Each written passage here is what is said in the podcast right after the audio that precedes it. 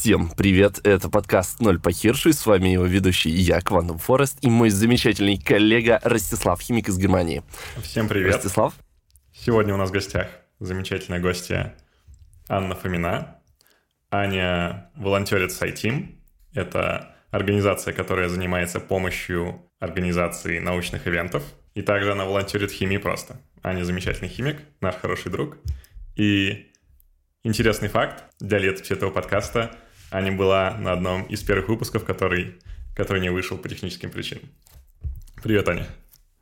Всем привет. Ну, не знаю, заметил ли ты, э, насколько мы выросли. Типа, у нас есть студия, что мы больше похожи теперь на настоящий подкаст. Э, смотри, э, ты работаешь в Сайтим, э, вы организуете всякие ивенты научные. Э, ты уже, получается, два года там, да? Ну, Сайтим существует меньше, чем два года, и помимо организации, ну, помощи в организации мероприятий, организации мероприятий, э, Сайтим занимается просвещением, популяризацией, есть куча каналов, ну, есть канал на Ютубе, есть другие социальные сети, в которых Сайтим выкладывает информацию. А Сайтопус а... это тоже ваша штука? Что? Сайтопус. Ну, паблик а, ВКонтакте. Сайтопус. Как... А, Сайтопус. Сайтопус. Uh, mm Нет, Сайтопус это другой проект, но он работает как агрегатор, то есть это совсем другой человек его создавал, Сайтопус существует э, дольше, чем Сайтим, и он собирает э, на своей площадке весь научно-популярный э, мир, э, вот российский и, по-моему, даже ну, немножко зарубежный. Все, все научно-популярные видосы. Да, ну, типа, типа умная лента. Да, да, да. Там проходит большой отбор, то есть смотрят видео на наличие мракобесия, этот список обновляется постоянно, там есть тематики, вот, э, не знаю, ты там интересуешься физикой, у тебя есть подборка каналов по физике научно-популярных, там, каких-то подкастов, э, телеграм-каналов, и это есть все в сайтопусе. То есть это очень полезный агрегатор, который сейчас развивается и превращается в самостоятельный проект, который тоже занимается популяризацией. То есть у них, то, mm-hmm. ну, они открыли недавно канал на ютубе, и там, ну, выкладывают интересные видосы, и Каждую неделю у них есть подборка лучших видео по популяризации. Клево, клево. А если мы будем свои подкасты на YouTube, на YouTube лить, они будут нас пиарить? Я думаю, что не обязательно лить их на YouTube, но можно как бы подать заявку, и если вы как-то себя проявите, то Сайтопа заметит и, ну, сможет вас включить в список. Клево. Нас репостнула Элбакян. Это считается за проявление? Это считается, ну, это почти кандидатское. Это такой же респект, да. Ну, я спрошу, я спрошу у Родни, э, это человек, который создал сайт Opus. Вот. Ну, он, кстати, ты говоришь, я спрошу у того чувака, я спрошу этого. Мы еще там из приватной беседы знаем, что э, ты знаешь там заочно или не заочно довольно большое количество людей, включая того же... Ты виделась с Александром Мановым вживую? Конечно. Вот, то есть, ну, ты э, работаешь в этой организации в Сайтим, при этом э, на короткой ноге, так же говорят, да, на короткой ноге с, с большим количеством чуваков, которые делают вот научное медиа в России. Эм, это дает какие-то те плюсы? Да, безусловно. Блин, тупой дает... вопрос. Слушай, извини, извини, это очень тупой вопрос, то есть, типа, разумеется, дает тебе плюсы, да. да. Ну, то есть, да, если типа... я там нахожусь, значит, это дает мне какие-то определенные плюсы. Да, а, в смысле, ну, что он тебе дает, почему ты занимаешься и вообще, ну, расскажи про свой experience, вот тусить со всякими там людьми, которые книги издают научно-популярные темы, а которые там видосы пилят, которые вот блогеры и так далее. Или лекции читают. Слушай, ну вообще мой путь в популяризацию, он как раз начался с одного научно-популярного мероприятия, после которого я попала в химию просто, там я работаю уже более двух лет, угу. и как раз через химию просто я попала в Сайтим. Это тоже произошло случайно. Мир популяризации для меня стал таким кругом единомышленников, э, людей, которые стремятся бороться с э, там, лженаукой, либо просто помогать людям найти друзей с общими интересами и вместе развиваться, познавать какие-то темы, потому что многие люди, получая образование в какой-то сфере, со временем начинают интересоваться в принципе миром и задумываться о том, как э, все устроено вокруг нас и почему происходят те или иные процессы. И в данном случае популяризация очень помогает справиться с этой задачей. Когда я в российском вузе учился, у меня была проблема, что, несмотря на то, что я э, у меня было какое-то вот такое воодушевление наукой, да, и хотелось э, ее делать или как-то, ну, понимаешь, радоваться науке, просто вот радоваться науке. И мне кажется, вот то, что многие, многие научные популяризаторы делают, они радуются науке вместе там, типа, со всеми вокруг. Это такой праздник. Наука там, фестиваль науки — это праздник большой, да? Эм, и мне всегда была проблема в том, что казалось, что рядом вообще нет единомышленников. Э, вот Квантум и вот Аня, как ваше вообще впечатление э, в обычном мире таких нормис? Как, как вообще тусится? Ну, слушай, таких, э, такие люди есть, но их концентрация, безусловно, меньше, потому что когда ты приходишь на какое-то научно-популярное мероприятие, то, безусловно, люди, которые там присутствуют, они пришли туда по большей части целенаправленно. И там собираются единомышленники, поэтому вполне очевидно, что в обычной жизни твои знакомые, ну, далеко не все не будут э, интересоваться популяризацией, знать известных э, людей, которые читают научно-популярные лекции или организуют мероприятия, направленные на угу. познание там, мира, либо объяснение каких-то сложных вещей простыми, вещ... простыми словами. То есть э, вот такие клубы типа SciTeam, куда ты можешь пойти поволонтерить, они помогают тебе найти людей, которые, если не единомышленники, то разделяют с тобой общие ценности. Да, безусловно. Помимо того, что я нахожу какие-то интересные для себя мероприятия, которые направлены на то же, на что и направлена моя как бы жизненная миссия, чем бы я хотела заниматься в будущем. Я нахожу людей, которые мне близки, с которыми мы во многом разделяем жизненные взгляды и помогаем друг другу даже там с работой и учебой. Ну, вот все так вытекает интересно. О, клево. А у тебя, Квантум, был какой-нибудь опыт популяризации науки?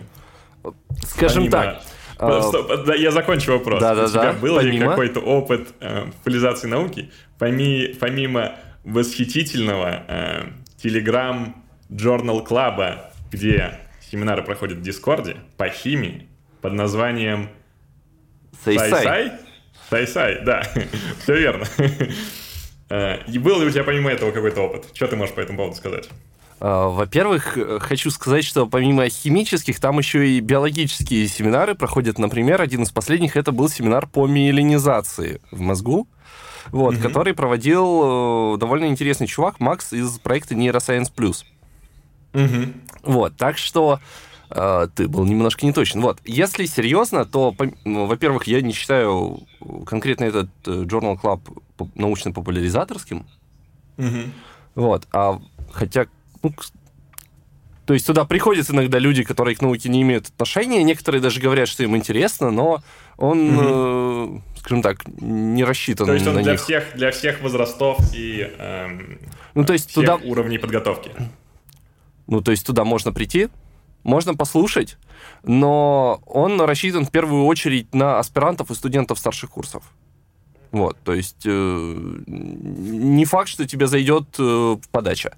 Вот. Что касается того, что было помимо этого, э, я чаще находил площадки, где мне предлагали про- провести какое-нибудь научно-популярное мероприятие, чем людей, которые э, хотели этим заниматься.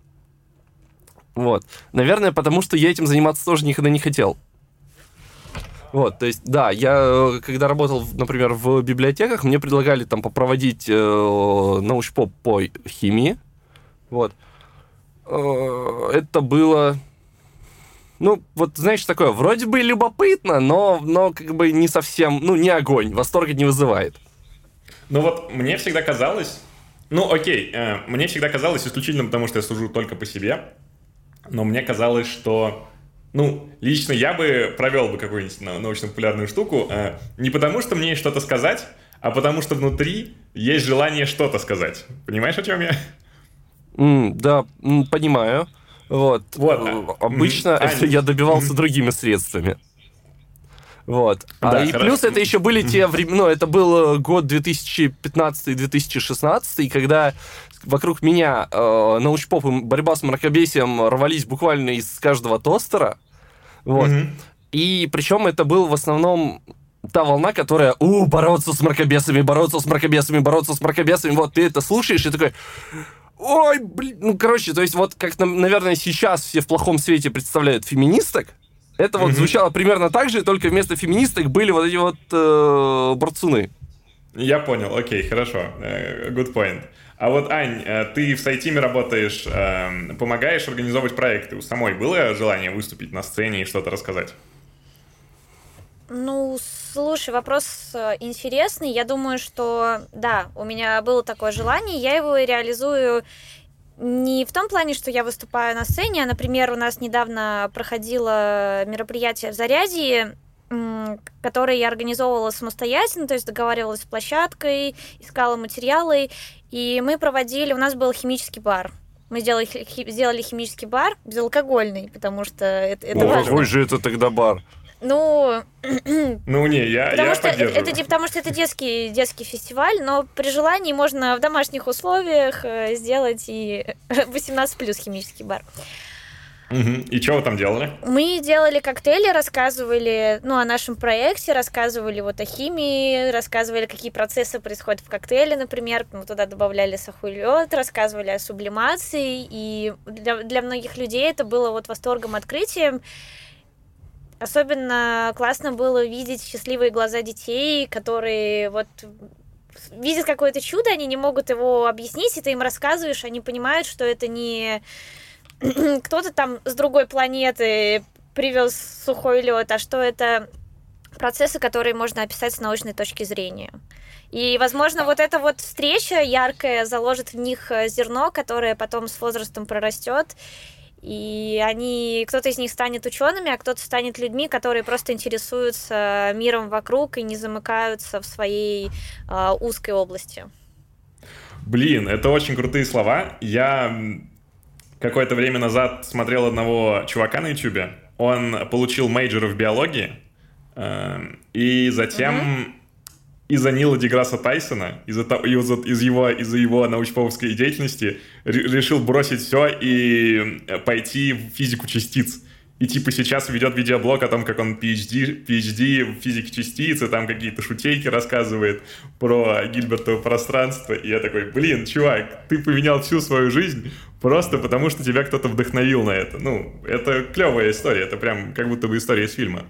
Это очень круто. Вот ты рассказываешь, у меня аж мурашки по коже идут, потому что это такие истории, которые захватывают, я вот честно говорю. Это, это классно. Вот ради таких моментов стоит э, работать, даже если кажется, что все плохо, и у тебя нет людей, которые готовы э, поддержать тебя. Вот если я пойду со всей своей семьей в кино на большинство фильмов, я, вероятнее всего, останусь довольным, да, то есть мы развлечемся как-то. Можно ли на ученые против миров, ми, извините, мифов, мифов, пойти всей семьей, просто послушать, может быть, какие-то э, весело рассказанные лекции?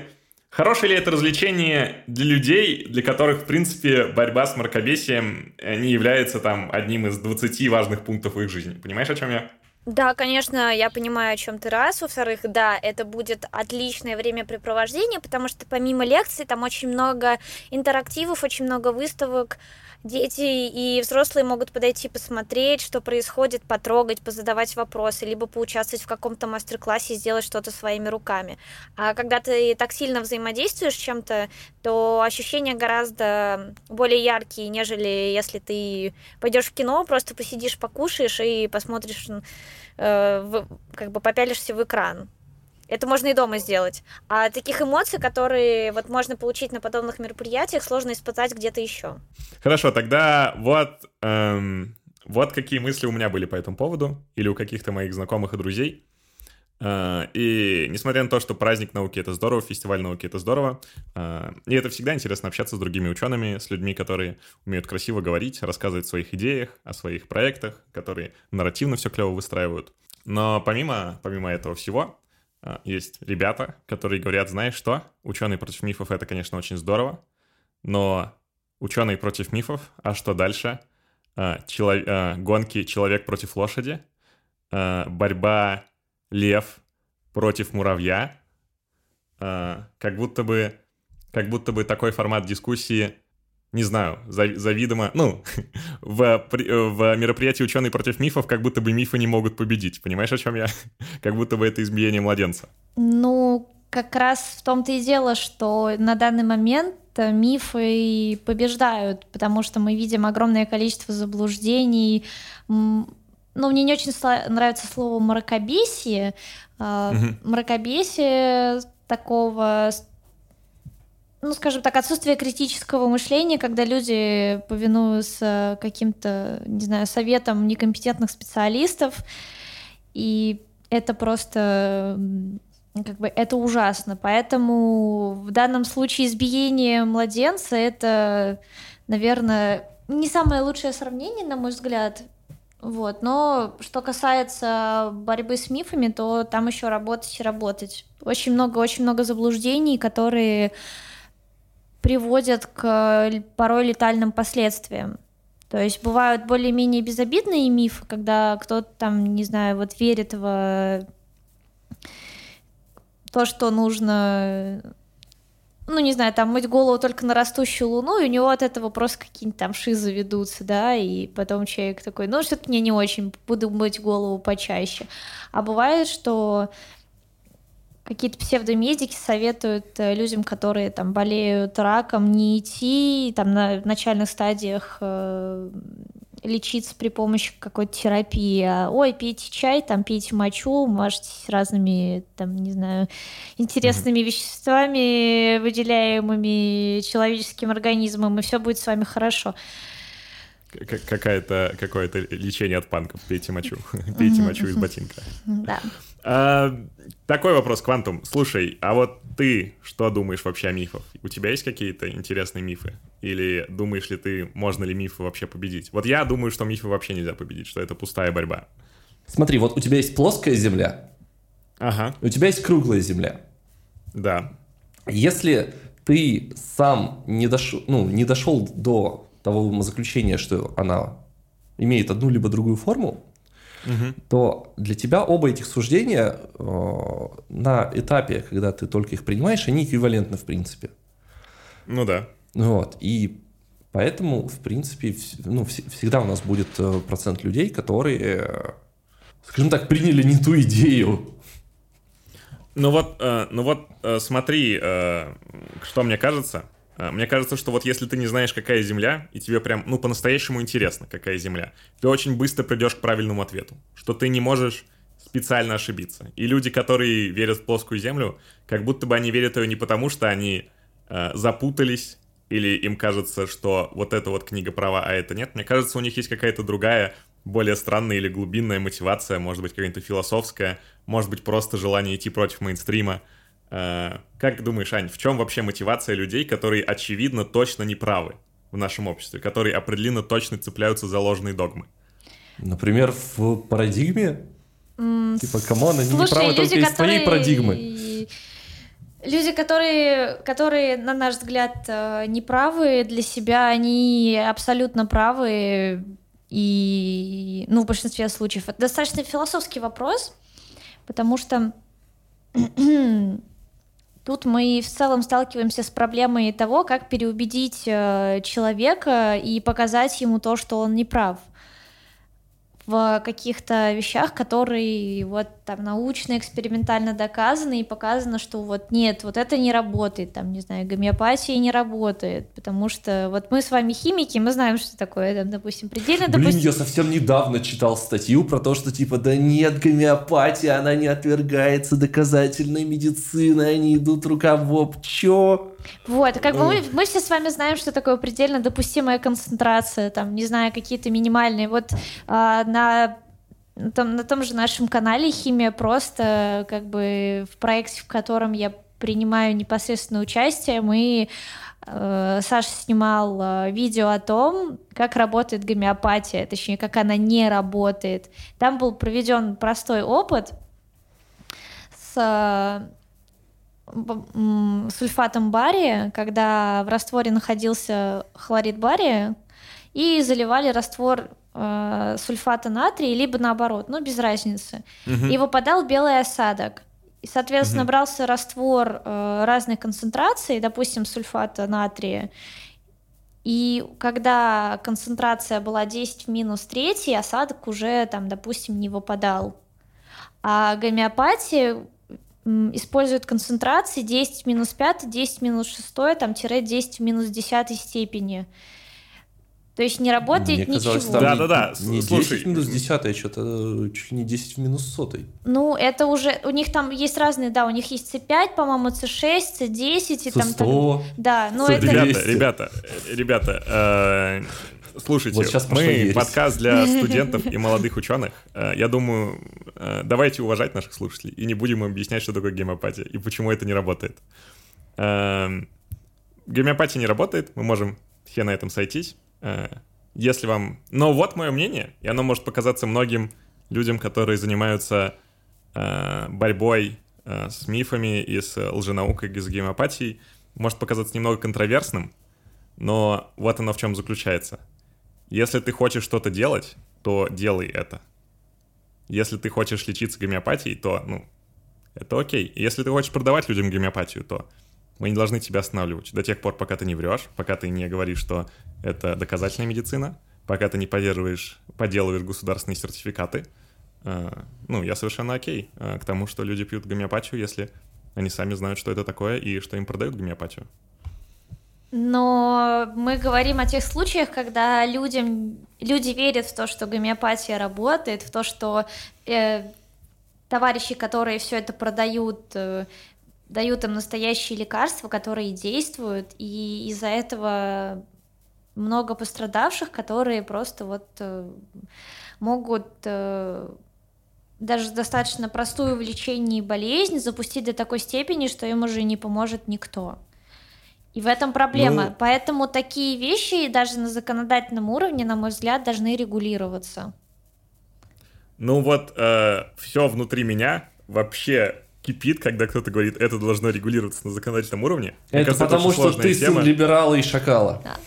Либертарианца и шакала. Да, потому что я сын либертарианца и шакала, но... Э, и мне кажется, вот эта вся тема с FDA, с эм, с тем, как э, настоящие лекарства проходят сертификацию, это очень сложная тема, и тут Нету простого вопроса, стоит их регулировать, не стоит их регулировать, да, это прям очень сложный вопрос, прям, ну, по-серьезки, да. Да, да. А, да, да. Даже как либертарианец я не могу сказать, что, типа, нет, нам не нужно, нам нужно какое-то, это сложно, вот. Но смотри, вот, вот мое философское утверждение. До тех пор, пока человек что-то делает добровольно, ну, делает какой-то выбор добровольно, э, человек, который, ну, удовлетворяет его спрос, не делает ему ничего плохого. Ну, ты понимаешь, в чем проблема в такой позиции? Агрессивный маркетинг. А, ну, просто если да, мы принимаем... Ну, понимаешь, за... что, э, ну, как бы, это не совсем... Ну, ну, то есть, если Сначала мы просто... ты если... говоришь про такую штуку, а потом сам продаешь отсылок к. Просто, ну вот если мы говорим про агрессивный маркетинг, мы как будто бы забираем у людей право на или э, веру в то, что они могут принять э, сами здоровые решения. Понимаешь, о чем я? Нет. Ну, ты говоришь агрессивный маркетинг, как будто бы людей можно загипнотизировать купить твое лекарство. Хотя оно не рабочее. Я так это понял. Нет, тогда я сказал бы, что это гипноз, а не агрессивный маркетинг. Ну хорошо, а тогда что ты подразумеваешь под агрессивным маркетингом и почему это плохо? Ну вот еще раз, я лезу почитать про какое-то одно лекарство. Ага. Вот. А, мне абсолютно непонятным алгоритмом вылетает статья, mm-hmm. суть которой сводится к тому, что типа другое лекарство Нейм абсолютно прекрасное, да, гомеопатическое, но там типа э, доказательная медицина в принципе подтверждает и типа все хорошо, все работает. Окей, вот. это открытая а. ложь, это не агрессивный маркетинг, это а... ложь и это плохо. Каким образом ну, ты поймешь, что это нет, ложь? Нет, нет, нет, агрессивная ложь это когда я пересказываю в двух словах. Угу. Вот. На деле там формулировки другие. Угу. Но ну вот в двух словах это будет звучать вот так вот, если оттуда просто выжить всю воду. Угу. Угу, понял, окей. То есть они э, вводят в заблуждение, скажем так. То есть они не лгут, но ты можешь прийти к неправильному мнению, ознакомившись угу. с их рекламным материалом. Угу. Окей, я понял. Хорошо. Э, мне тоже это не нравится. Я против этого. Не делайте так. Если вы производите гомеопатические лекарства, пожалуйста, будьте честны со своими клиентами. Я тут смотрел ролик, Курцгизакт, про гомеопатию. Потому что, ну, во-первых, у Курцгезакт каждый ролик стоит того, чтобы посмотреть.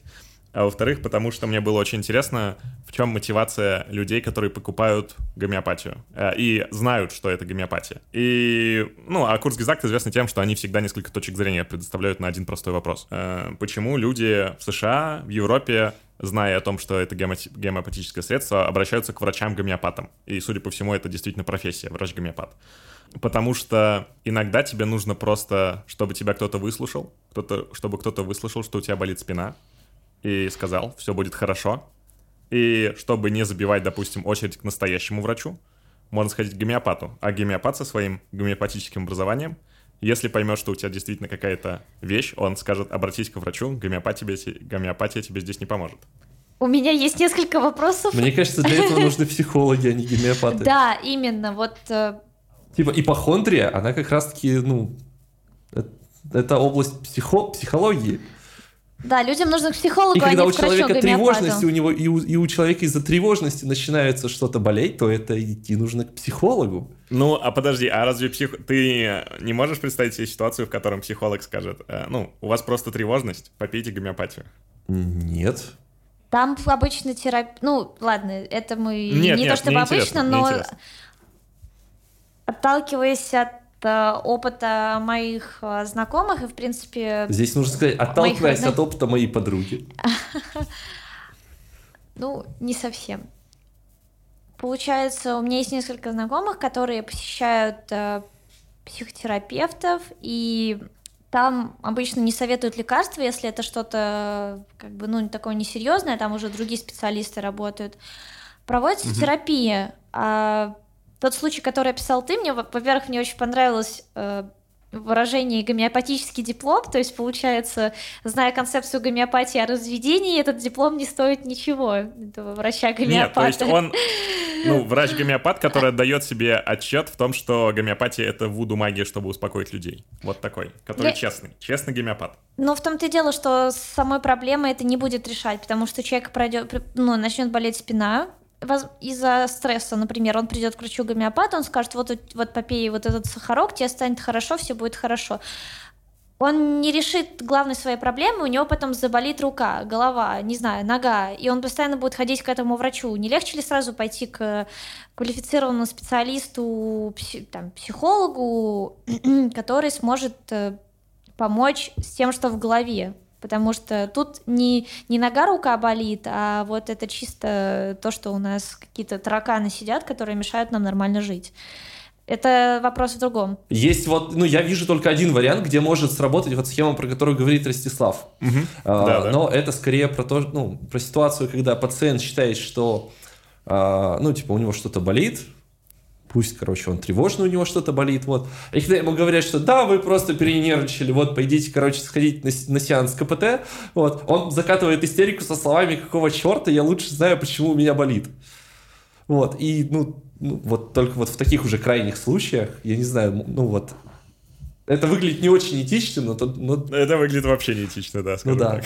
Я думаю, людей с подобным ну, поведением, им точно, им особенно стоит обратиться к специалистам, чтобы... Но там нюанс не в том, что, они, э, что им не стоит, тут нюанс в том, что они не обратятся. Ну, я думаю, они будут все равно приходить снова и снова. Но это такие вязкие разговоры, но в целом...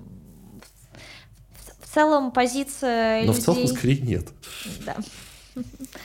А, а вот, ну, э, я согласен, в принципе, с вами обоими на определенную часть, на одну сотую, но эм, смотрите, э, если мы говорим про США и говорим про Европу, э, где медицинская система отличается от российской, а я не знаю, как она в России работает.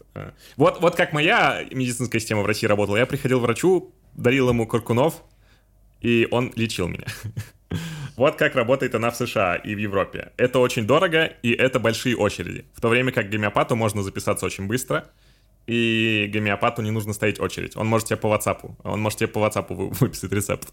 И как будто бы есть определенная категория людей, которым просто приятно, что о них заботятся. Понимаете, о чем я? Да, но мы возвращаемся к тому, что обсуждали ранее. Все равно нужен отряд боевых психологов. Да. Я думаю, все равно не, хвата... не хватает просто психологов, и, может быть, врач-гомеопат просто дешевле, чем визит к психологу. Кстати, да, насколько, Поэтому... насколько гомеопат дешевле там?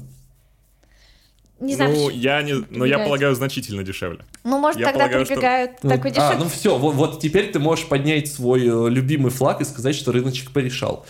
Да, то есть, как Вот. бы по, И- по- по Итак, факту, э, да. моими усилиями теперь на Медаче есть выступление в защиту гомеопатии. Неплохо. Ну, Я я, от этого, честно говоря, открещиваюсь. Хорошо, хорошо. Вот, я гомеопатию не поддерживаю, потому что она, она, ну, она не работает. Если человек хочет попить сахар, вот он там покупает какой-нибудь оцелококсин, и такой, ой, вау, сладенькое, мне, мне нравится. Пусть он пьет, но он должен понимать, что это просто сахар.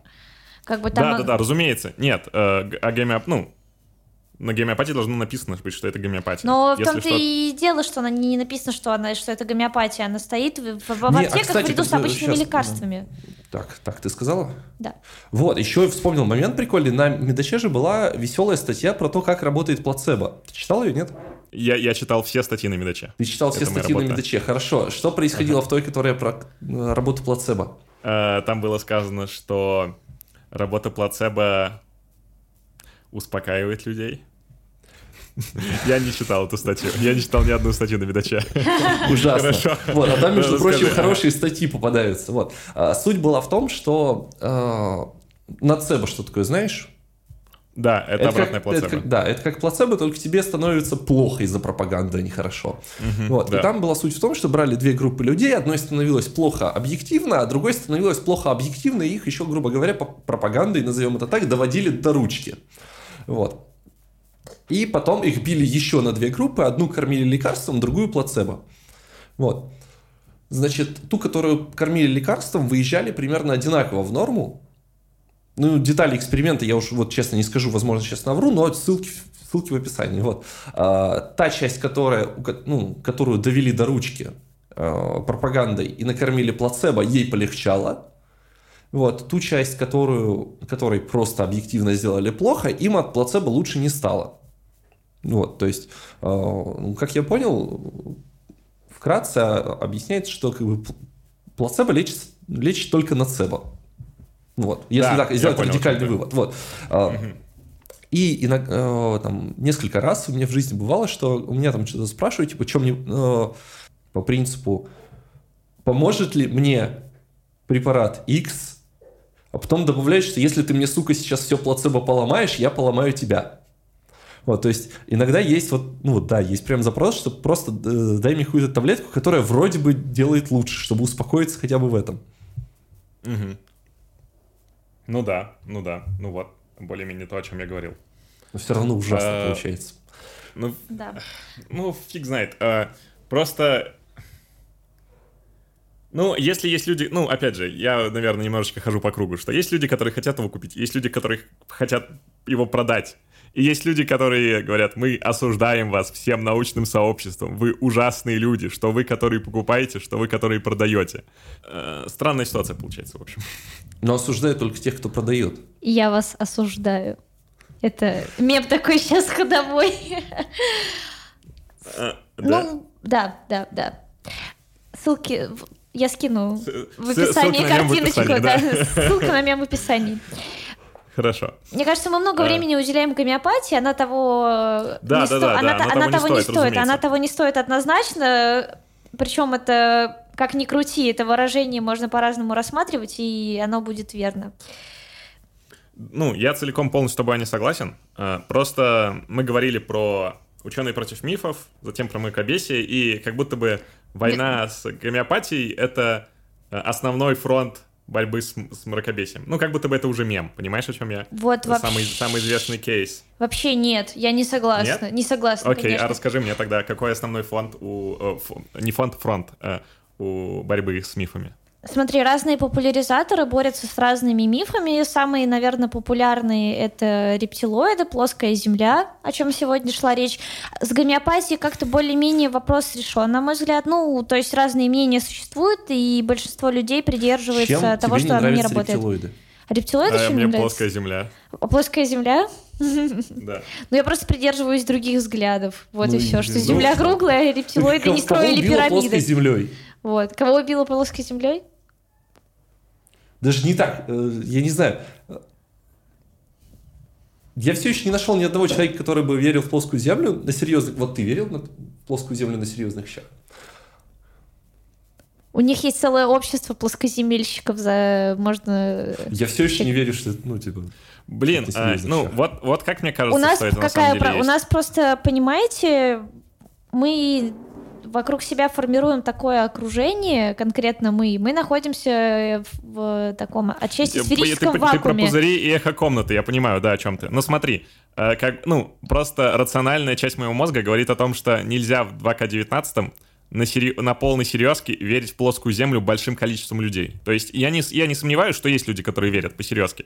Более того, я более чем уверен, что есть люди, которые верят в плоскую землю ради угара. Ну, просто как шутка. Давайте, Ну, короче, типа, по плоской земли дальше. Мне кажется, это, это хуже, чем гомеопатия. Сейчас мы пошли в степь. Серьезно, мне кажется, вот так плохо становится. Да, что-то у меня голова прям сжимается, да. Да. Давай, хорошо, да. плоскую вот смотри, вот, вот, э, мне кажется, наш подкаст сейчас отлично продемонстрировал основную проблему, которую многие э, ученые видят э, в, в борьбе с мракобесием. Как будто бы ученые против мифов и борьба с мракобесием, они приковывают внимание, они дают внимание и дают аудиторию э, этим темам. Я, от- отныне мы не произносим эти темы в нашем подкасте. Вот эти темы глупые, ужасные, смешные, э, им дают освещение. И люди, э, их приверженцы, да, там, имеющие какие-то степени несуществующих организаций в России, не имеющего научного авторитета, все поняли, о чем я, эм, они как будто бы питаются этим вниманием и от этого становятся более медийными. Э, А ведь, ну, первое правило интернета, вот я не знаю, помните вы это нет, когда подключаешь первый раз интернет, там правила интернета, первое, второе, третье. И вот первое правило — не корми троллей. В общем, ты сейчас говоришь об эффекте Барбары Стрейзен, когда как бы ты вроде бы хочешь избежать чего-то негативного, но получается, что это все вылезает наружу и получает еще большую огласку. Нет, это не совсем в данном случае работает так, плюс ты рассматриваешь только какие-то, ну, мы сейчас говорили о достаточно крупных таких попсовых и более-менее очевидных для критически мыслящего человека мифах, но есть э, много интересных мифов, которые рассматриваются конкретно на этом форуме и разоблачаются. Например, э, миф об, об инквизициях. Я, например, э, не могу себя назвать человеком, который мыслит иррационально в большинстве случаев, но тут Но я... это так. Все мы на самом деле мыслим иррационально. Это уже такая психология прям тонкая, когнитивная. Я не, не берусь э, как бы называть себя совсем специалистом, человеком, который в этом разбирается, поэтому не буду углубляться. Ну а как же Перед- вот это вот всегда сомневайся? Всегда сомневайся, потом такая, ну я большую часть времени мыслю рационально. А, Как горячо. Да.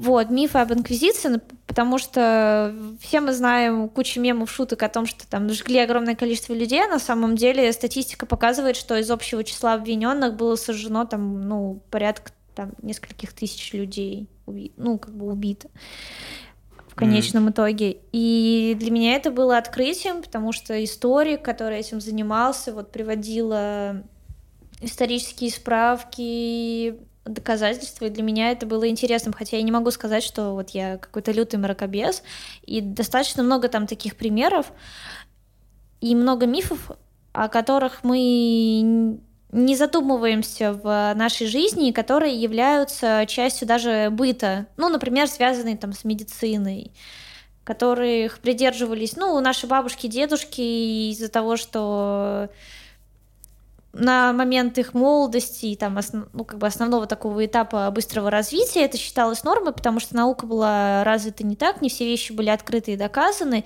И вот это, получается, перешло от там, бабушек, дедушек к нашим родителям и от родителей, например, к нам.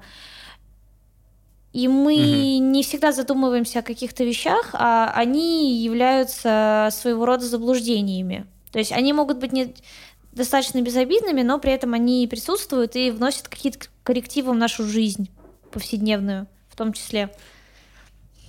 Ну, не знаю, насколько... Ну, то есть, э, я вот сейчас...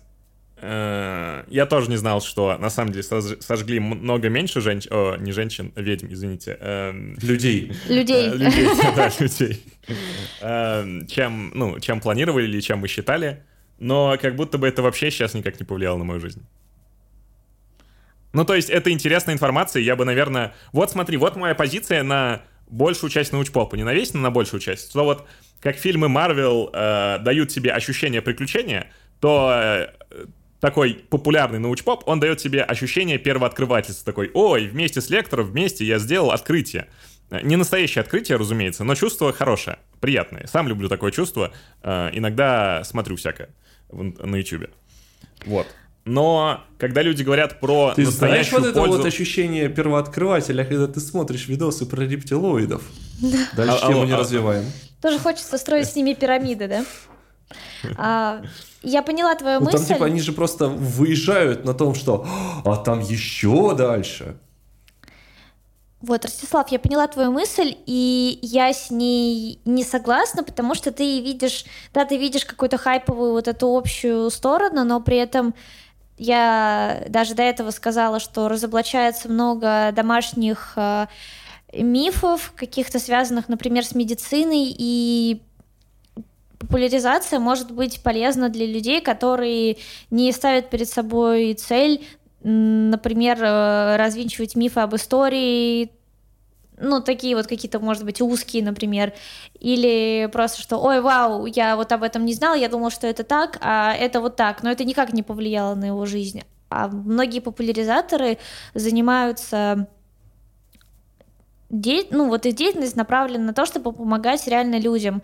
Например, у Водовозова есть большой цикл статей о медицине, о том, как нужно правильно выбирать препараты, и это на самом деле очень полезно и важно и актуально для любого человека, который не, ну, никак по факту не задействован в других сферах. Ну, например, он может э, не интересоваться там физикой, химией, его эта популяризация не, никак не волнует, и открытие какие-то для себя, если он сделает, это никак на его жизнь не повлияет. А вот медицина, например, повлияет, и это важно. И популяризаторы да. этим занимаются. Да, я, ну и поэтому и сказал, что я говорю про большую часть научпопа, и что действительно, ну вот э, я тоже на самом деле не шарю за, ми- за медицину, э, Привет всем патронам медача. Э, но регулярно, э, каждый раз, когда мне советуют какое-то лекарство, я лезу в расстрельный список препаратов, чтобы свериться, э, все ли, все ли хорошо. Или, допустим, мне очень понравилось дебаты вот этого чувака, я забыл просто, как забыл, забыл его, как зовут, фамилия вылетела из головы. У него были клевые дебаты с биохакером, который продавал всякие биодобавки, чтобы расширить твой мозг и расширить его кошелек. А, и, ну, это действительно, это действительно было избиение младенца, но это было приятное избиение младенца, если вы понимаете, о чем я. Mm. Если вы когда-то били младенца, то вы понимаете разницу. Пожалуй, моего опыта, в ну, у меня не было такого опыта в жизни, поэтому не совсем. Но я общий, okay. общий посыл поняла твой, да. Нет, смотри, ты немного... Я, я понимаю твои чувства, я просто смотрю на это с другой стороны, потому что как бы отчасти в этом задействована, и знаю, наверное, чуть больше популяризаторов, чем вы, и я понимаю, mm-hmm. что функции популяризации в целом, они немного другие. Да, мы сейчас говорим о форме ученые против мифов, и во многом они привлекают аудиторию для того, чтобы в целом просто пробудить в ней э, чувства и научить, э, ну, как бы сподвигнуть людей, учиться мыслить рационально или помогать другим людям вставать на путь просвещения. Ну вот, когда, Например. ну вот слушай, э, Ань, я прям совсем, совсем с тобой согласен, прям, ну, с очень многим, да. Э, разделяю мнение, и вообще, ну, э, будь у меня возможность, я бы с удовольствием ходил на всякие научные фестивали, слушал бы выступления разных людей, интересующихся научпопом или там рассказывающих что-то, особенно свои исследования. Э, я понимаю, uh-huh, что бывают uh-huh. и разные виды научной популяризации, и разные цели, но вот когда люди говорят про, э, так сказать, the greater good, да, за, э, мы делаем это ради великого, э, как сказать по-русски, ну, благо... какой-то цель, мне... цели благо... Э, ради, ради высшей цели, да, ради Высшего рациональности, блага. ради высшего блага, да, ради рациональности. Философия. Ради, э, да. Э, я чувствую себя, как будто мне пытаются впарить что-то. Вот мое чувство. Когда мне говорят, мы делаем это ради высшей цели, я такой, я напрягаюсь слегка. Вот, Квантум, как ты это чувствуешь? Солидарно с тобой я себя в этот момент чувствую. Это Потому что обычно, когда говорят про какую-то высшую цель, оно, ну, оно типа не искренне. Всегда. Да. Ever. То, Я скажу то так, есть, ну... это ну, как бы такое, такое не исключено, но, на мой взгляд, это может встретиться у людей, которые вот только начинают заниматься популяризацией, вот у них куча энтузиазма, они, ой, вау, я сейчас переверну весь мир. Но если ты там через год, через два, через три из этого не вылетаешь, то ты уже свои хотелки немного понима... понижаешь, ты начинаешь смотреть на вещи реальными глазами. Ты понимаешь, что ты не можешь изменить весь мир, но ты можешь повлиять на э, ситуацию, которая конкретно сейчас вокруг тебя происходит. И в целом понятно, что даже если ты всю жизнь будешь вкладываться в какую-то ну, в какой-то один проект, в какую-то вот цель, пусть она будет реально достижимой, это не значит, что потом, когда тебе не станет, это все не вернется, скажем так, обратно. Но мне кажется, что пока вот ты живешь, опять же, мне очень нравится тут э, все сравнивать с каким-то, не знаю, может быть, фазовым равновесием, когда вот у тебя есть, опять же, а, стрелка обратимости, и ты равновесие все смещаешь в сторону, которая тебе ближе. То есть, на мой взгляд, это вот для меня это какая-то сторона, ну, если мы говорим про популяризацию, это сторона рациональности, и, безусловно, все мракобесие никогда не получится искоренить, вот чтобы прям ни одного мракобеса, там, человека, который пропагандирует какие-то опасные для людей с точки зрения, там, жизни, здоровья и, э, там, не знаю, какого-то психологической гармонии вещи, но можно сместить вот это равновесие, чтобы больше процент э, людей, там, не знаю, допустим, в нашей, в нашей стране мыслил рационально, критически и смог себя и своих родных обезопасить от вот подобных заблуждений. Ну, опять же, я более чем уверен, что есть люди, которые подходят к этому очень идеолог... идеалистически, и я более чем уверен, что э, у этого всего может быть кумулятивный эффект, да, что там, типа, типа, может быть, через 60 лет в России будет меньше мракобесия из-за того, что вот сейчас происходят такие форумы, и мы уже видим подвижки, что э, вроде как каким-то людям, продающим ненастоящие лекарства, чуть сложнее продавать настоящие, ненастоящие лекарства в России. Э, опять же, сложная тема. Но mm. я думаю, что это, ну, как будто бы... Ну вот смотри, когда мне люди говорят, я делаю это потому, что хочу заработать деньги, или потому, что мне это нравится, или потому что, я не знаю, потому что Э, ну да, в принципе, заработать деньги, это мне нравится, это единственный аргумент, который я могу придумать. Понятно. Э, ну, как будто бы я к таким людям отношусь более э, как-то спокойнее такой, да, я знаю его цель, он хочет заработать деньги или ему нравится рассказывать сцены, поэтому, ну, я послушаю его, потому что если он расскажет что-то, что мне не понравится, он не заработает деньги, или я уйду, и ему не будет нравиться. Да, смотри, но опять же мы возвращаемся к вопросу о том, что люди приходят в популяризацию с разными целями. Кто-то, в основном, все, кто занимается популяризацией в России, это люди-энтузиасты, угу. которые не получают с этого никакого дохода, а чаще всего они уходят даже в минус. Это да их, я знаю. Да, это их хобби. Да я знаю. И кулаком об стол. И выкидывает пачку купюр в окно. Да-да-да. Я показалось, сейчас мужская такая слеза скупая покатилась из глаз, из глаза какого-нибудь третьего. Э, нет, я... Вот. И, блин, я не упрекаю никого, что кто-то зарабатывает деньги, я Нет, понимаю, вот, что я сейчас а, гов... И ага. я как раз хочу сказать о том, что люди, которые сначала приходят в популяризацию, вот у них есть цель, да, вау, я хочу перевернуть весь мир, потом они сталкиваются с жестокой реальностью, они понимают, что э, их труд э, там, допустим, не оплачивается, они тратят на это много времени, им приходит вклад, приходит вклад, приходится вкладываться очень много в это, и они не получают никакого результата. Тут э, вот эта масса людей, которые изначально пришли ради благоцели, начинают э, делиться на разные подгруппы. То есть кто-то ищет союзников, кто-то думает о том, как э, заработать деньги, кто-то может перепрофилироваться и заниматься уже чем-то другим. Большинство отваливается, потому что это очень тяжело. Сейчас, если говорить о том, что возможно, это существовать на краудах, именно существовать на краудфандинге, на каких-то сборах, но, опять же, надо понимать, что это только для того, чтобы минимально как-то содержать проект, безусловно, на эти деньги жить нельзя. Либо учиться зарабатывать деньги, а это умеют далеко не все. Популя... Mm-hmm, Люди, mm-hmm. которые приходят в популяризацию, потому что обычно это такие ну, это добрые, вот светлые люди, по крайней мере, с которыми знакома я, да, безусловно, как и в любом обществе и в сообществе популяризаторов происходит много интересных вещей, много интересных перипетий взаимодействий, каких-то компа... ну, какие-то компании образуются, кто-то против кого-то там вступает в конфронтации, но... Сейчас польются инсайды. Нет, нет, нет, ничего не польется. Не, не, Оп. А... Вот. Я думаю, это будет тема для какого-то, ну, не знаю, наверное, отдельного разговора, но я думаю, что это вполне очевидная вещь, что, что там, где есть люди, там есть и определенные взаимодействия позитивного и негативного характера между людьми. Вау.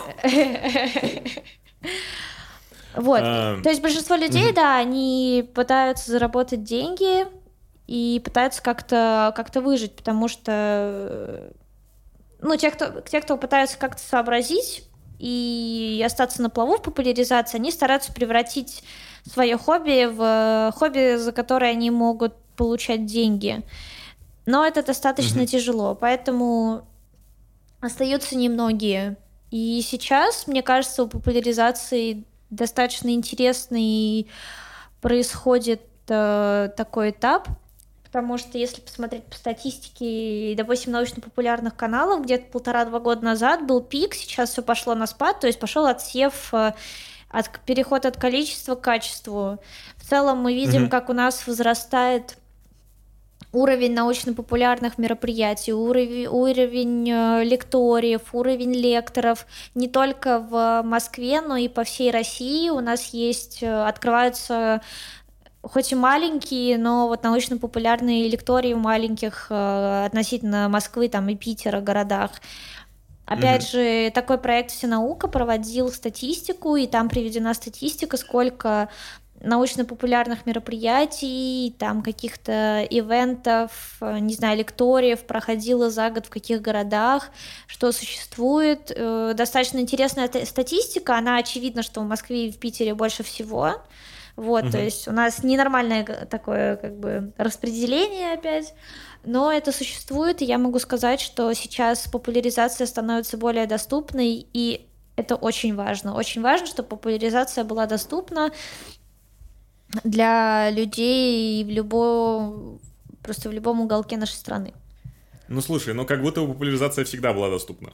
Ну, я никогда не помню, чтобы популяризация была прям за каким-то гигантским пейволом или что-то такое. Да, она не была за... Она не была с точки зрения того, что ты тыкнул и посмотрел, вау, увидел там научно-популярное какое-то мероприятие онлайн, да, это всегда было доступно, но я говорю о том, что о доступности не с точки зрения информации как бы информ... информационный, вот что ты зашел, нашел в интернете, а с точки зрения самого под... самой подачи материала, потому что люди сами совершенствуются, отсеиваются и начинают по-другому подавать тот же контент, потому что ну, это, я это понял, да, важно. то есть растет качество. Да, я понял. Ну, я, да, то есть мы пере... сейчас, мне кажется, ну, популяризация переходит от количества к качеству, и меня всегда волновало в этом плане популяризация в регионах, потому что угу, угу. Ну, я наблюдаю такую картину, что многие интересные проекты из разных уголков страны, они переезжают в Москву, например. Вот на этой неделе я помогала на фестивале Nonfiction, там выступал проект Код Бродского, и вот сейчас они тоже в Москве. Я не знаю, они вообще зародились во Владивостоке, по-моему, и переехали в Москву. То есть у них там что-то было в Питере, что-то было в Казани. А сейчас в Москве, я не знаю, осталось ли что-то во Владивостоке. И вот от таких вещей становится немного грустно, потому что в Москве все гиперболизировано, очень много, огромное количество популяризации, очень много мероприятий, очень много тусовки. Хочется, чтобы были и не такие масштабные, но все-таки как-то более равномерно шло это распределение. Я вот об этом тоже достаточно часто думаю. И думаю, целом о том, что вот этот вот переход, он должен быть не таким резким относительно всего. Uh-huh, uh-huh. ну, Москва, Питер и другие города, как бы, чтобы наша страна, она немножко по-другому делилась. Ну и плюс Понял, там несколько, несколько крупных, да, городов, а остальные все живут одинаково. Угу. Ну вот, чтобы, значит, подрезюмировать как-то нарративно наш предыдущий блог, э, «Ученые против мифов» — это клевое мероприятие, есть разные точки зрения на него, но обязательно, обязательно, прежде чем какое-то мнение составлять, нужно него сходить. Там трудится большое количество клевых людей, и вы всегда можете купить майку или же мерч, чтобы поддержать ребят, потому что Сайтим очень-очень клевые ребята. Твой самый сложный проект, ну, ты не просто волонтер Сайтим, ты же занимаешься организацией проектов. А, и, ну, то есть ты выше по рангу, чем некоторые ребята, я так понял. А. Эм, твой, ну, на скидку, твой самый сложный э, или самый необычный проект, который приходилось организовывать? Так, слушай, ну, вообще вначале немного было в целом сказано о том, что я как бы я волонтер с IT, но помимо этого я работаю в химии просто. То есть это огромный просто, э, ну лично для меня это огромный и важный пласт э, в моем сердце, помимо Сайтима. То есть в химии просто я являюсь главным администратором группы ВКонтакте, соответственно, я многими и организационными вещами занимаюсь. И вот там, наверное, был самый... Ну, самое сложное, это когда я организовывала мероприятие в Заряде, мы выступали на фестивале «Наука 0+,» мы mm-hmm. делали химические бары, получается, все, ну, большая часть организации лежала на мне, и мне приходилось, э, ну не приходилось, а я договаривалась с площадкой mm-hmm. с нуля, там искали деньги, искали там реактивы и так далее. То есть, безусловно, были помощники, но все, все, все, все лежало, на, э, как бы вот такие основные блоки лежали на мне. Не могу сказать, что это было безумно сложно, потому что я к организации шла постепенно, но это был такой самый масштабный и интересный опыт. Вот. Mm-hmm. Недавно я была координатором в Миссисе на мероприятии, которое называется Парадоксач. Вот. Парадоксач? Да.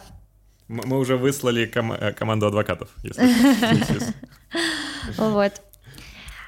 Парадоксач, который э, организовывала Курилка Гутенберга, мне очень понравилось, как все прошло, был э, аншлаг. Я была в шоке, потому что, ну, зал Миссиса я знаю достаточно хорошо, потому что там мы там проходит э, каждый московский УПМ, начиная с... Э, ну, не знаю, какого. Я попала в УП, на УПМ, когда был седьмой по счету, сейчас будет двенадцатый.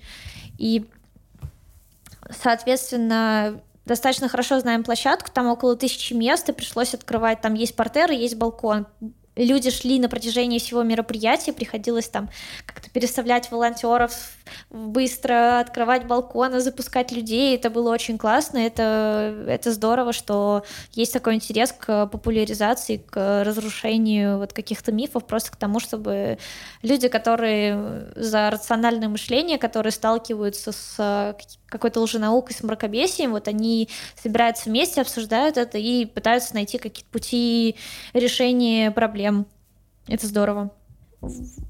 Вот, наверное, из такого опыта. А, еще был классный опыт, когда мы в Калуге с там, командой, с ребятами, в том числе и с IT, организовывали тоже вообще с нуля всероссийскую, ну, то есть мы участвовали во всероссийской э, лабе. Есть такой проект Лаба Медиа, вот, и угу. мы, мы устраивали открытую лабораторную, у нас тоже был аншлаг, там был небольшой относительно зал, и он был набит битком, люди ушли счастливые и довольны, и для относительно небольшого города, в котором я родилась, это Калуга, там народ говорил, что вот мы организации такое давно не видели, все были очень довольны и веселые, и ушли счастливые. Это было тоже здорово, потому что это был опыт работы с, региона... с региональными площадками, которые не всегда понимают, для чего нужна популяризация, как с ней работать, что значит там предоставить площадку и так далее и тому подобное. Там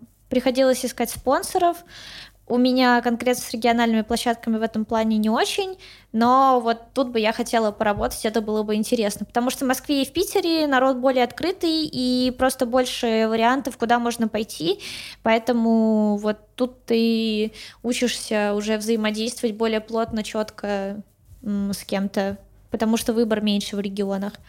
Вот. А квантум, вот э, мы тут говорим о научпопе все вместе и о том, какой он разный бывает и какие разные цели присутствуют. Вот от души прям, от души. э, назови, ну, проекты 4, которые тебе нравятся. Интересный момент. Каждый раз, когда ты у меня это спрашиваешь, я их забываю, хотя вроде бы читаю. Понимаю, прекрасно понимаю. Такое же происходит. Последние четыре, которые ты за месяц. сейчас только спросить про медицину. Э, Один момент, один момент. Э, Я сразу, я просто, ну, мы с тобой это уже обсуждали, я, я вспомнил, что первым ты хотел назвать Медач, разумеется. Нет. А, а мы обсуждаем... Есть классный канал, который мы с тобой смотрим, он называется... А, ну, ну, кстати, на Медач, то, ну, а, сейчас, подожди, да. А, это маленький канал Кружок Пейпица про память, то, как она работает. Вот, это ну, Ка- с- Кружок Пейпица. Пейпица. Мгм. Классно, скиньте ссылочку, я тоже хочу Вот. посмотреть. Ну, собственно, да, это Медач, потому что... Медач. Ну, по- по- потому что мы не можем не сказать слово «медач» в нашем подкасте. Вот. А, Мы контрактно обязаны. Да-да-да, мы контрактно обязаны. Вот. А, Это Тичин, вот, э, который, собственно, под той же наукой на плюс. А, И, и, и, и, и, и. Ты рассказывал про серию статей в прошлый раз очень интересных, про историю, там, тоже про химию, про историю. А, вот, но это не отдельные каналы, это именно с, э, тот э, жанр, который мне нравится именно, когда тебе рассказывают не про какую-то концепцию, а как бы жизнь человека, которую эту концепцию придумал. Да. Вот, то есть э, такое скорее. То есть там про то, как ученые химики умирали. Абсолютно прекрасная штука. А как называется еще раз? Э, Не напомнишь? То ли расплата за химию, то ли цена на науки. Ну, короче, кто-то кому-то за что-то должен. Я думаю, это, ссылку Вот, на я это тоже загуглил надо оставить. Цена науки, и, ну, вообще столько вышло, столько вышло всякое мракобесия в Гугле. Скорее расплата Вот, за вот химию. понимаешь, в этом проблема. Надо, я бы оставила на эту ссылку, мне кажется, это очень интересно. Вообще очень классно преподносить, если говорить о химии с химиками, классно преподносить химию с точки зрения истории. Вот какие-то научные открытия, это очень э, ну, интересно. В целом, как развивалась химия с точки зрения Да там истории. столько драмы, блин. Да, конечно. И это поним... И когда ты читаешь истории, читаешь а, биографии ученых, ты Там, понимаешь, что это были что обычные Менделеев люди. Это не просто чувак с таблички, а Да, как бы, э, да. абсолютно прекрасный человек, который за свои идеи и лица лупил. В том плане, что э, когда ты читаешь биографию ученых, и когда ты погружаешься вот э, в эту атмосферу, ты, граница между тобой и между представлениями об ученом, о великом ученом, она как-то немного стирается, ты понимаешь, что это в каких-то моментах был, ну, обычный человек. То есть так сложились обстоятельства, что да, э, безусловно, там есть какая-то предрасположенность, есть трудолюбие, интеллект, но если вот ты хочешь чего-то добиться с точки зрения науки, то в целом ты можешь это сделать, и для этого не надо быть гением. Это, кстати, отдельный момент, очень выходило... Ну, обычно же, да, но в сознании, что типа, о, ученый, Да, да, фигня, да. типа. И это, это тоже Ну, определенное это заблуждение. специально обученный, специально отобранный Да, человек, да, да, а на да. самом деле человек, который просто там типа 20 лет говорил, такой, «Б***ь, какого хуя?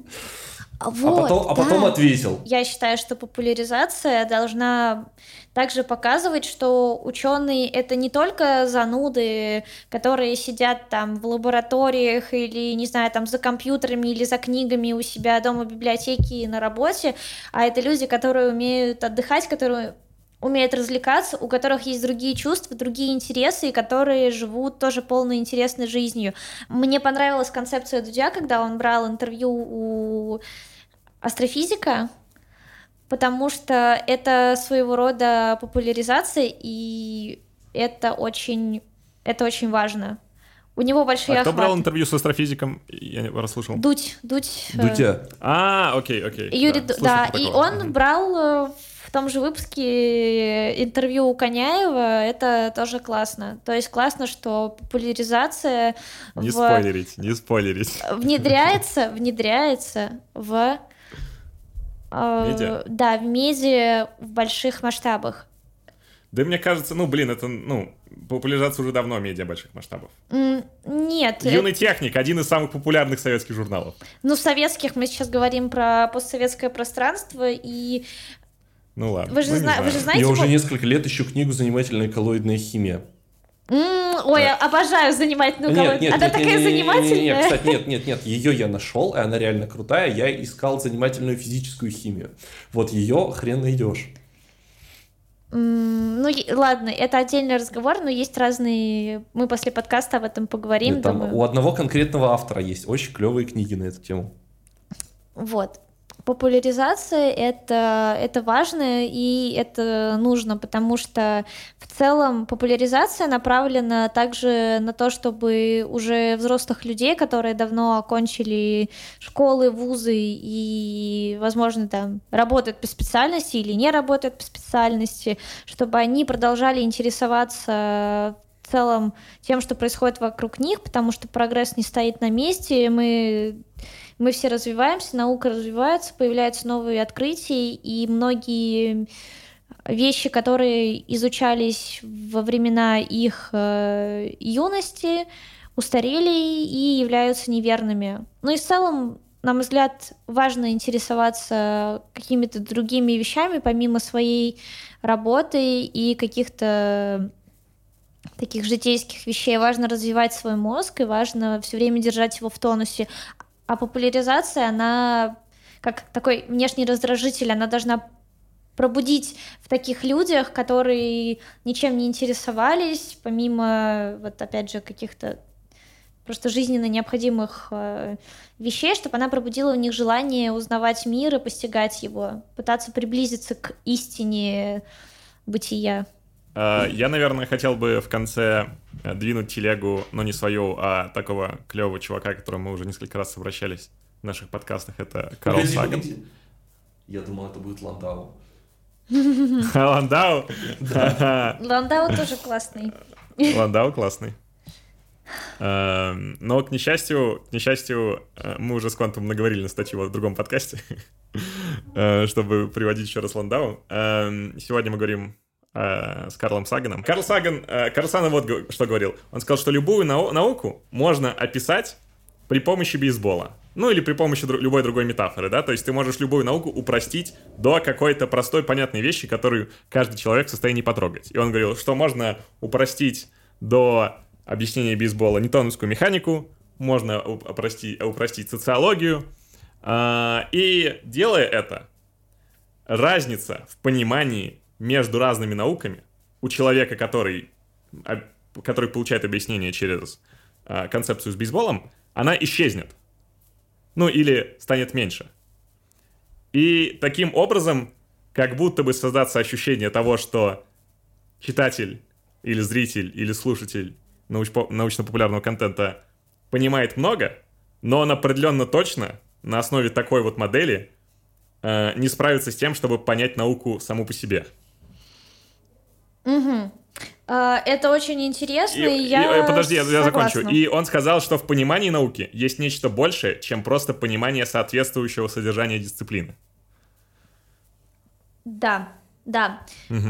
Тут сложно поспорить, мне очень... Э, да, я согласна. Это, это так, но тут мы говорим о пределах. То есть предел популяризации. Когда ты популяризируешь э, до бесконечности, то у тебя э, вот это... И... Давай так, что такое спин, не прибегая к аналогии вращения?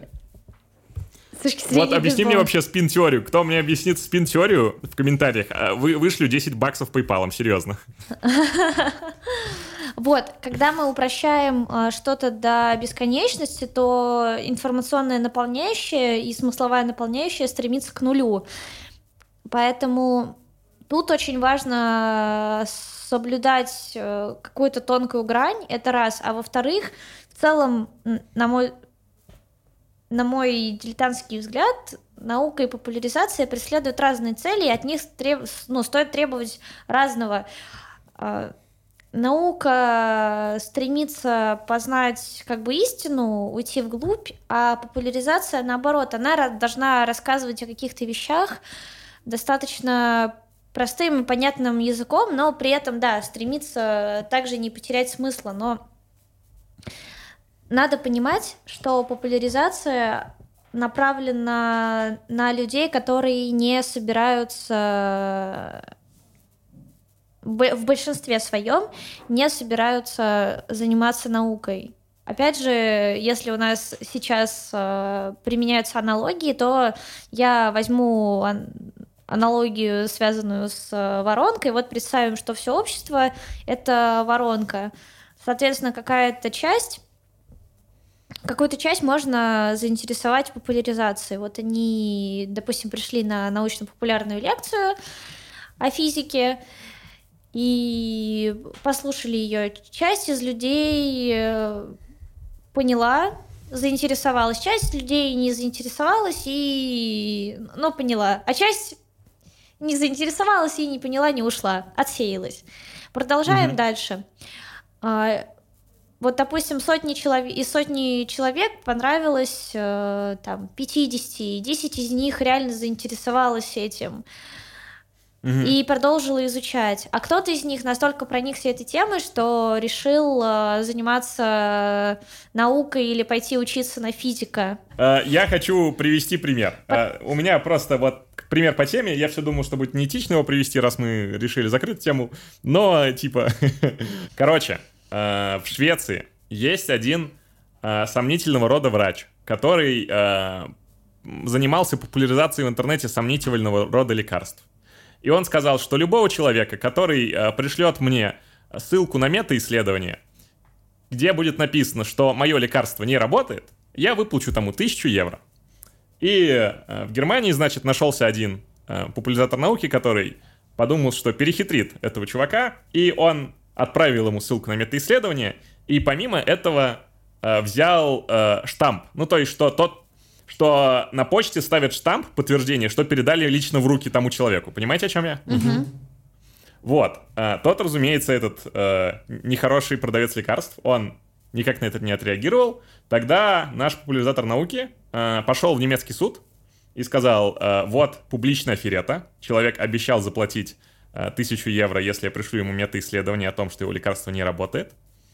Э, вот, э, доказательство того, что он получил мое мета-исследование, и он не выходит со мной на связь, я требую компенсацию, чтобы он выплатил 1000 евро, и я требую, чтобы он еще компенсировал мне, значит, за э, то, что я жду все этого. Моральный ну, то есть он, э, э, чтобы он, он хотел устроить из этого такую публичную казнь этому э, мракобесу, uh-huh, да?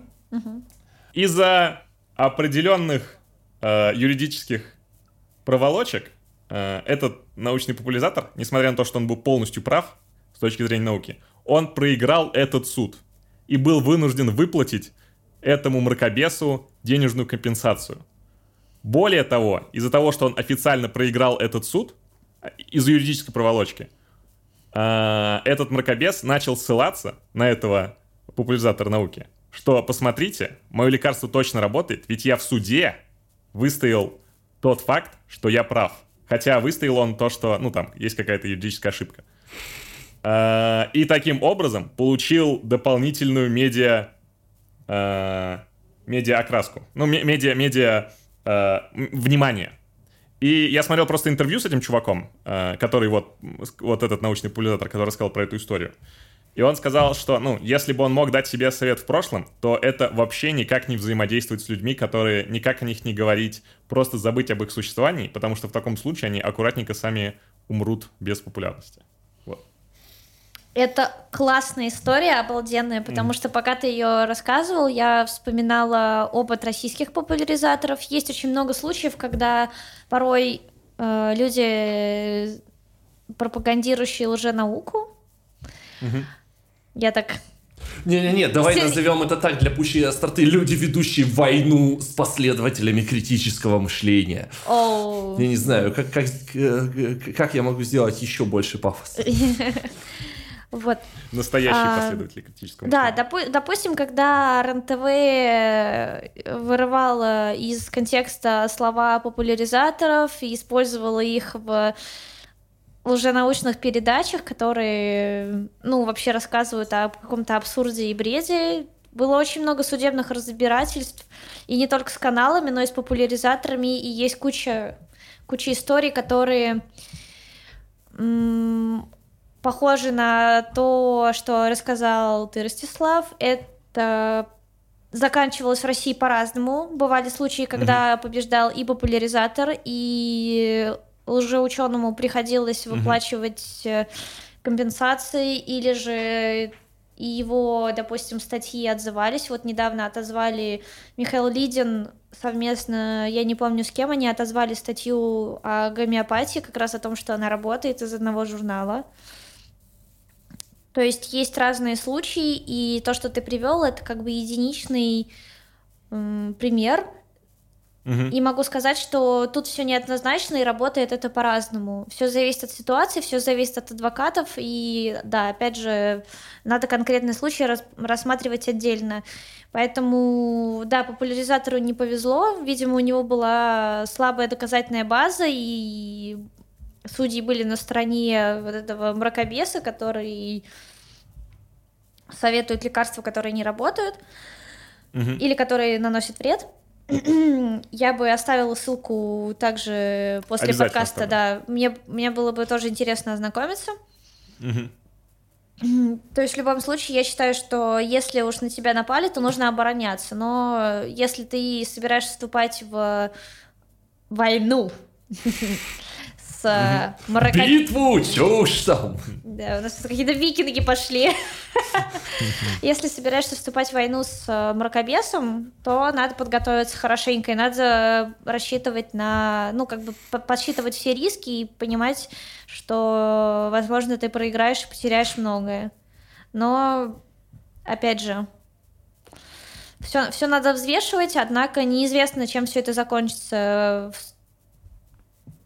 так что тут, да, все зависит от ситуации. И пока что вот российская статистика показывает, что, ну, в большинстве случаев побеждают популяризаторы, но, безусловно, бой сложный. Бой идет uh-huh, сложный, uh-huh. и есть некоторые очень сильные с точки зрения медийности и доверия населения мракобесы, которые наносят вред однозначно. Вот, не, хочу, не буду называть их фамилией, потому что я согласна, что лишний раз о них говорить не стоит. Э, без, угу. без надобности. Как бы не будем делать им дополнительный пиар, но. Угу. Но да. Все, угу. все достаточно сложно. Вообще момент с судами он достаточно тонкий, и тут можно только пожелать удачи и хороших адвокатов. Ну да, ну там уже закончена история, на самом деле довольно печальная. Эм, смотри, э, нам тут сказали, что мы должны лучше раскрывать наших гостей с личной точки зрения, э, не с точки зрения того, что они думают, а вот какие они люди, какими-то вопросами, типа Блица у Дудя или что-то такое. Э, мы вот взяли, так как мы молодой подкаст, подкаст для студентов и молодых ученых, мы решили украсть работающие рубрики из других подкастов. Сейчас воруем рубрику у, снова у Вовы Бухарова, его клевого подкаста для комиков э, Бухарок Live, где он спрашивает, типа, э, представь, что ты э, находишься, что у тебя есть машина времени и пуля, и ты можешь убить какого-то человека в любой момент, в любом моменте истории. У нас есть небольшое уточнение к этой задаче. У тебя есть машина времени, ты можешь переместиться куда угодно во Вселенной, и у тебя есть особая пуля, которая не убивает человека, а блокирует в его мозге идею о том, чтобы отправлять в научный журнал статью о том, что религия — это ви- вирус э, на основе митохондрий и мидихлориан. Э, что бы ты сделала? Завернул. В кого бы я выстрелила, да? В кого бы ты выстрелила, да? И когда? В какого бы историка я выстрелила, да? Да. А, хороший вопрос. Правильного ответа нет, кстати. Я, я согласна, тут э, жалко, что пуля всего одна, но, наверное, скажу так, я бы выстрелила в немалоизвестного мракобеса, историка, чью фамилию я не хочу называть, вот, но это люби, как бы его любят бабушки, он э, певец, актер и кто угодно, но не историк. Ну, вот, хорошо. скажу так. Я бы, я бы в него выстрелила, чтобы обезвредить хотя бы на, на какое-то время. Хорошо. Хорошо. Uh, на этом я предлагаю закончить. Uh, с вами был подкаст «Ноль по Хиршу», подкаст для студентов и молодых ученых. Становитесь патреоном Медача, uh, покупайте мерч у Сайтим, организовывайте клевые научные выступления, ходите на «Ученый против мифов», дарите цветы Ане Фоминой, дарите цветы мне, я очень люблю цветы, дарите цветы Квантуму, дарите друг другу любовь. Всем спасибо, пока-пока. Пока-пока. Пока.